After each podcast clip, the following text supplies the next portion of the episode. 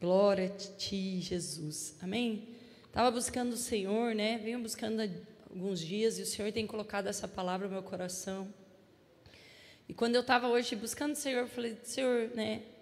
Que é para compartilhar com a igreja, né? Como corpo, eu creio que quando a gente faz um jejum desse, como igreja, é uma palavra para o corpo de Cristo, né? Para a palavra como nós vamos nos adentrar a esse ano a gente sempre comenta, às vezes até brinca, fala, ah, muda só a noite para o dia, mas a gente tem dentro do ano que vira, a gente pode recomeçar, parece que a nossa alma tem uma esperança, que tudo de ruim ficou para trás, né? A gente esqueceu já.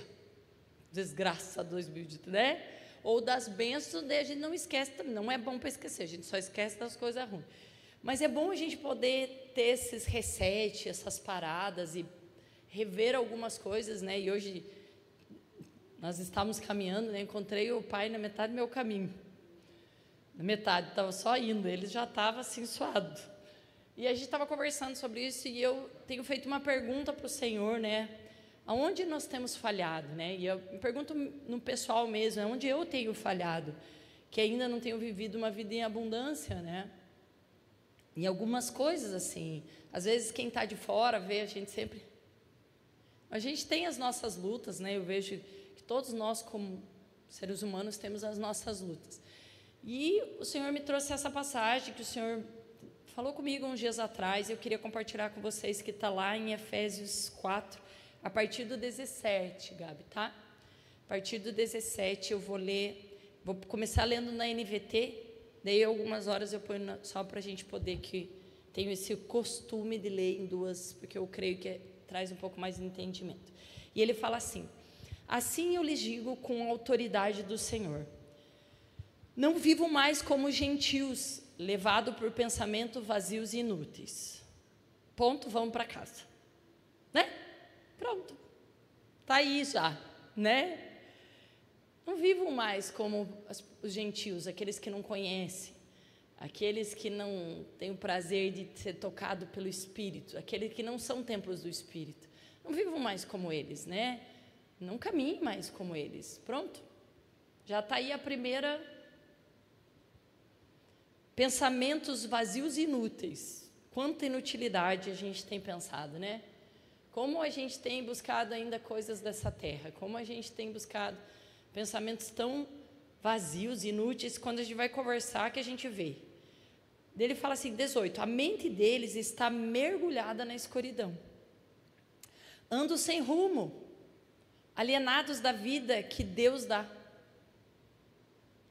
pois são ignorantes e endureceram o coração para Ele. Estão mergulhados na escuridão, é o que a gente vê, e eu queria tirar os olhos das pessoas do mundo e começar a olhar em que lugares da nossa vida nós estamos mergulhados ainda nessa escuridão. Em que áreas da nossa vida nós estamos retendo que nós estamos com nossos pensamentos ainda mergulhados e que estamos nos tornando ignorantes e endurecendo o nosso coração para o Senhor. Né? Porque ele está comparando, ele está falando isso ao povo.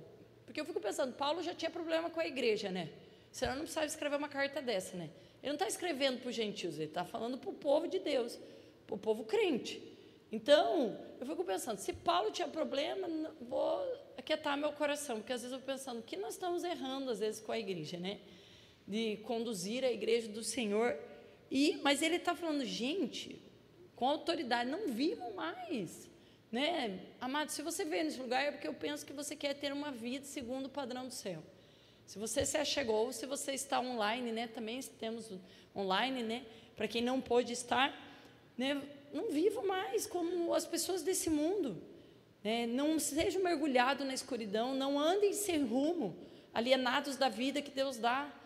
Não se tornem ignorantes, não endureça o coração.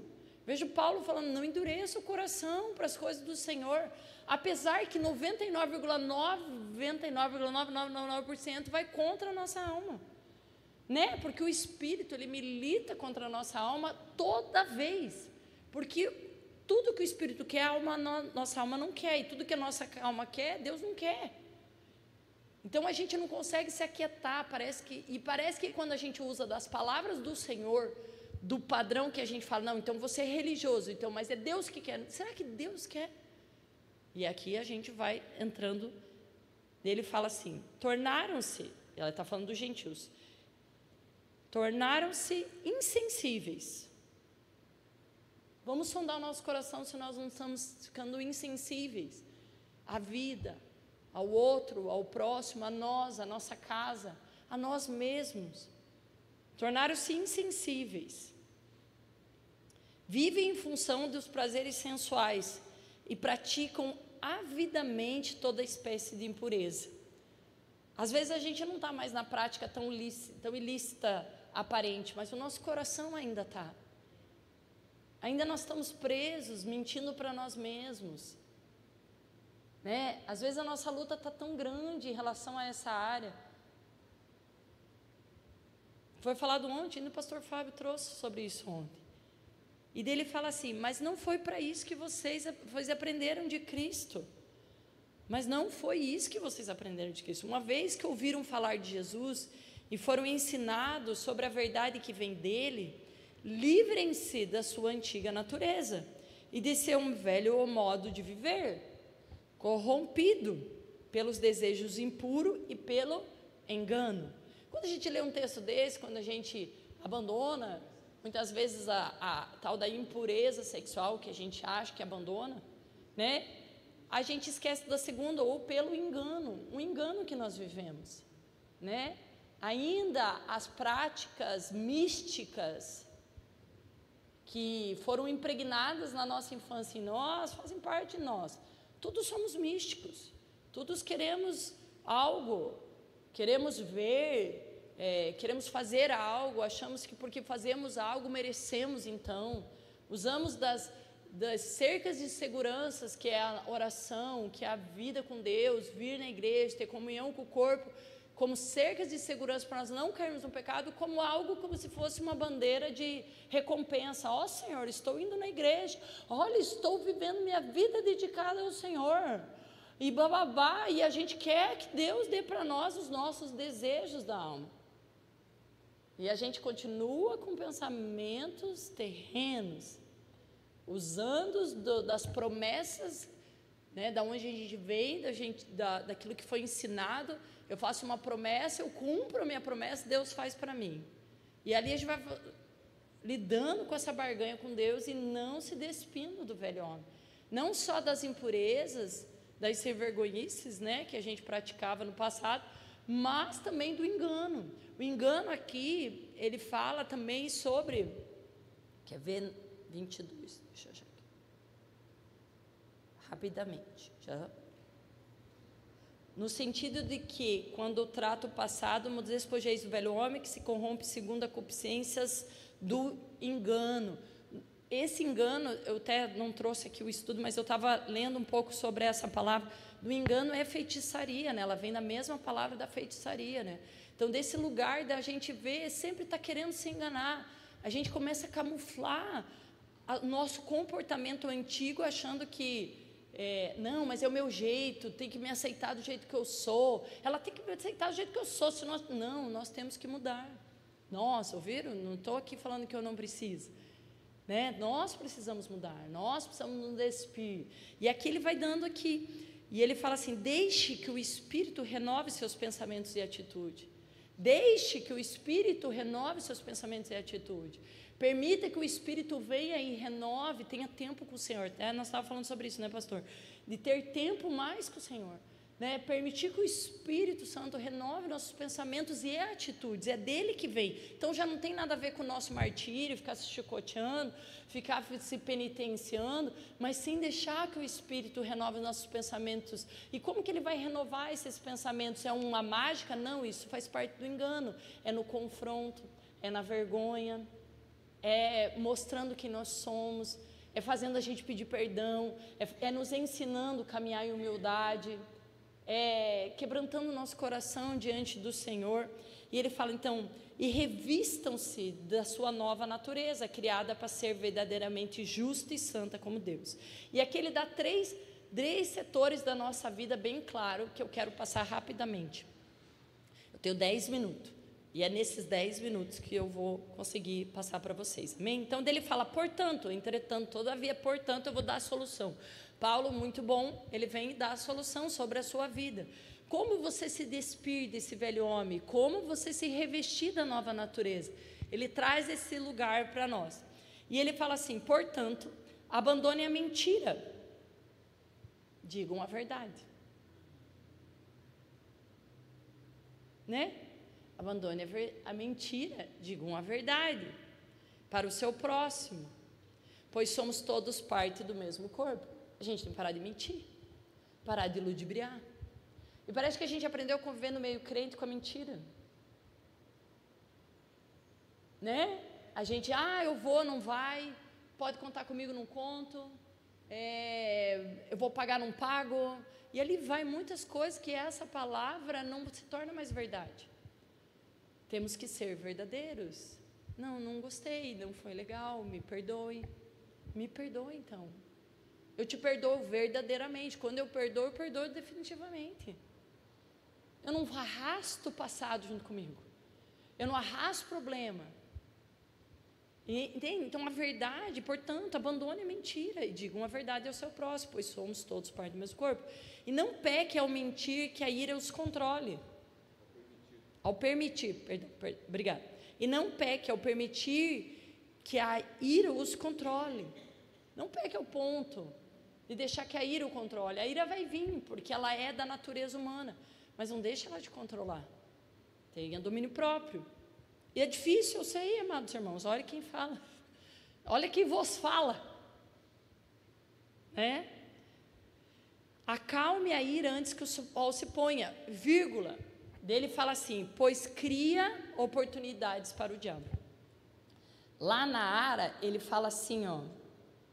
Lá na Ara, ele fala no 27: Não deis lugar ao diabo. Aqui ele fala, pois ela cria oportunidades para o diabo. E lá na área eu gosto, pode colocar o versículo 27, ele fala: Não deis lugares ao diabo. Quem dá o lugar ao diabo entrar na nossa vida somos nós. Então, muitas vezes nós voltamos àquela, àquele lugar de começo da nossa vida, atormentado por Satanás, mergulhado na escuridão, tendo uma vida, porque nós damos lugar ao diabo, porque ainda nós não nos despimos de toda a velha natureza. Nós, Jesus vem nos ensina e vem nos ensina não só através das escrituras que muito, poucas vezes nós lemos, mas nos ensina através de homens e mulheres de Deus. Nos ensinam na palavra de Deus, vem e nós não aceitamos porque somos rebeldes, porque somos mergulhados ainda nossa mente, porque nossa mente é vazia, porque vem tudo do começo que o texto foi lido. Então ele fala assim: esse criar oportunidade do diabo está nas nossas mãos. E ele vem falando: quem é ladrão, pare de roubar. Em vez disso, use as mãos para trabalhar com empenho e honestidade, e assim ajudar generosamente os necessitados. Aparece que a gente lê a Bíblia e fala assim: parem de roubar, trabalhe com empenho muito para ficar milionário, para poder curtir a vida. Parece que a gente lê a Bíblia desse jeito. A Bíblia ela fala sobre generosidade, ela fala sobre ganhar o teu sustento para você e para você ajudar o próximo. Fora isso, é ostentação, é luxo. E cada um pode querer convencer o outro, mas senão a gente está mergulhado ainda aos padrões desse mundo. Por isso que nós estamos infelizes. Porque a gente fica com inveja daqueles que têm muito. E não somos felizes com aquilo que o Senhor nos deu. E ele fala assim: evitem, no 29, evitem o linguajar sujo e insultante. Evitem o linguajar sujo e insultante.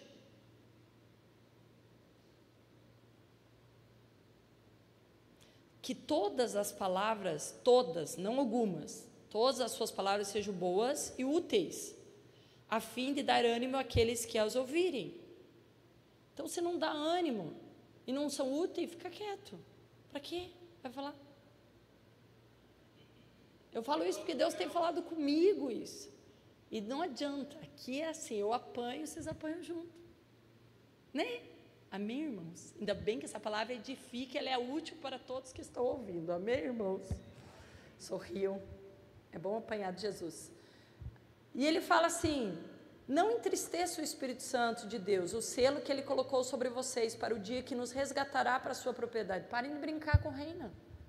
Parem de entristecer o Espírito de Deus. Cara, ele deu um selo para nós que vai nos dar tipo assim, uma passagem aérea ao céu, né? Vamos pensar assim, né? No nosso pensamento humano, a gente está ainda pensando assim. E a gente fica brincando, testando. Sabe quando a gente não guarda um dinheiro que dão para gente? Eu sei porque eu tinha essa mania. Aí eu colocava em qualquer lugar. Eu largava no meio da Bíblia, largava em qualquer lugar, largava ali. Parecia que eu não dava valor para aquilo que alguém tinha conquistado. E meu pai sempre brigava com nós quando nós era criança e quando nós era adulto também. Porque não dá valor, porque você não guarda. Eu falo, ah, ele está tá interessado no dinheiro. A gente é retardado quando a gente pensa nisso, né? Por quê? Porque a gente não dá valor na conquista do outro. E parece que a gente não está dando valor na conquista da cruz e da salvação, para aquilo que o Senhor fez para nós. Parece que a gente fica brincando com o reino aqui na terra. A gente se torna arrogante, é, soberbo, e a gente vive aquela frieza, né? De viver só a nossa vida. Ele fala: livrem-se de toda amargura, de toda raiva, ira, palavra áspera, da calúnia, e todo tipo de maldade. Em vez disso, sejam bondosos, tenham compaixão uns com os outros, perdoem-se como Deus os perdoou em Cristo.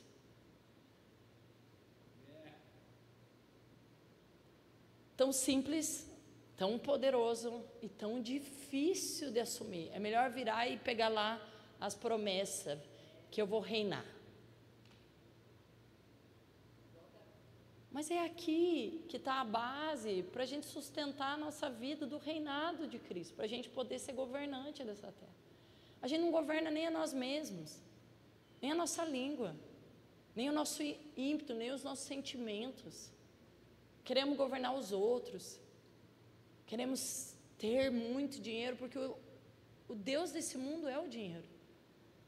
E ele nos domina, acaba nos dominando de uma forma muito, muito grande. Essas três áreas eu, eu dividi, eu vou deixar para você. Eu fiz um devocional. É, primeiro, ele fala sobre o que fazemos com as nossas emoções. Todas as nossas emoções, tudo que nós fazemos com ela pode dar lugar ao diabo, né? Com as nossas dores, feridas, gatilhos, raiva, medo, solidão, vergonha, sensação de abandono, todas essas áreas são lugar para o diabo. Tudo que você decide, aonde você vai colocar, na mão do diabo ou na mão de Deus as suas emoções?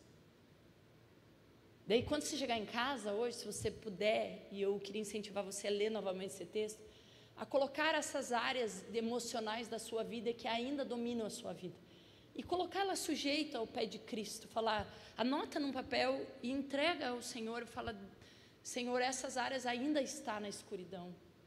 Que a tua luz, que o teu espírito venha e preenche, mude essas áreas da minha vida. Segundo ponto que eu anotei foi naquilo que fazemos com as mãos. Né? Deixe de roubar e vou a trabalhar. O que nós fazemos com as nossas mãos? Nossos hábitos, ritmos, comportamentos, como nós vivemos, né? Tudo aquilo que tem poder com as nossas mãos para agirmos. O que essas coisas também vão agir de uma forma, ou as nossas mãos vão ser usadas para curar, ou elas vão ser usadas para ferir. Quando um ladrão ele rouba, ele acha que ele está trabalhando. É, porque ele fala, vou ter que roubar para poder me sustentar. É a mesma linguagem. Vou ter que trabalhar para me sustentar. Então, quando eu, eu, eu escolho esse caminho, eu estou ferindo alguém, porque se eu roubei, roubei algo de gain. Então, quando eu uso a, a, a versão ilícita para adquirir sustento para a minha vida, eu estou ferindo alguém. Então, as suas mãos precisam abençoar e não ferir. Então, segundo, então, são o que nós fazemos. Tudo que nós fazemos, agimos, todas as nossas ideias, hábitos, atitudes da nossa vida, elas vão ou abençoar alguém ou vão ferir. Então, se tem coisas que você está fazendo que está ferindo alguém, às vezes ferindo até o governo, quando nós né? Só negamos impostos, nós estamos ferindo o governo. Se eles estão roubando, é um problema deles. Deus está falando conosco.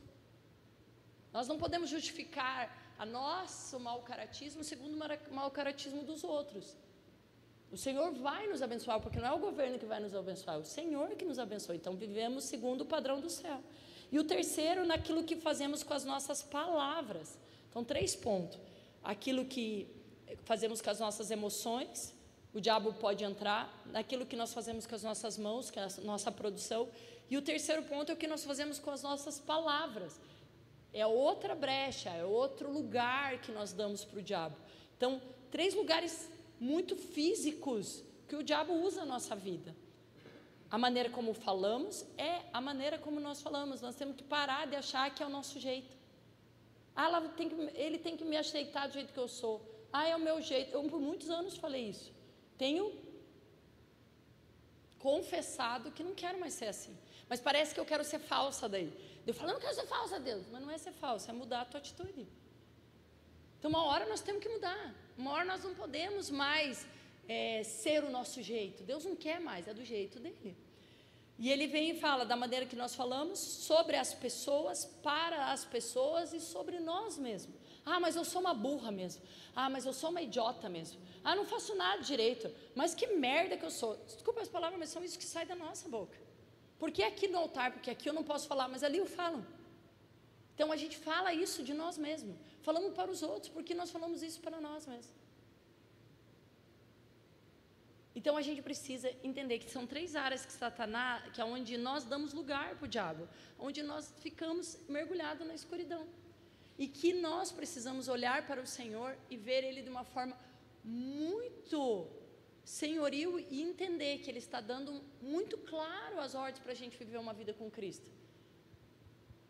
Mas quando nós mergulhamos a nossa mente na escuridão, ele faz fortaleza. Então, duas coisas ele faz. Primeiro, ele, a gente dá lugar, ele vem e faz morada e faz bagunça sobre a nossa vida. Segundo, ele vem estruturar uma fortaleza na nossa mente, está lá em 2 Coríntios 10.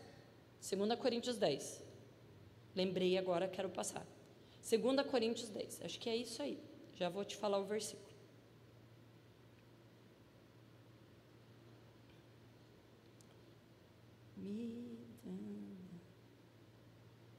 Se eu não me engano, é 9.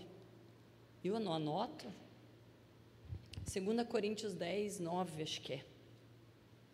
Só para nós finalizar. Se você quiser ficar já de pé, a gente vai finalizar.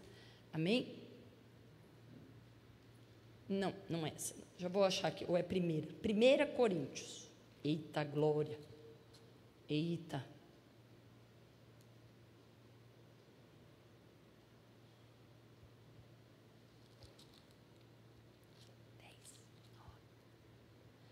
E lembra.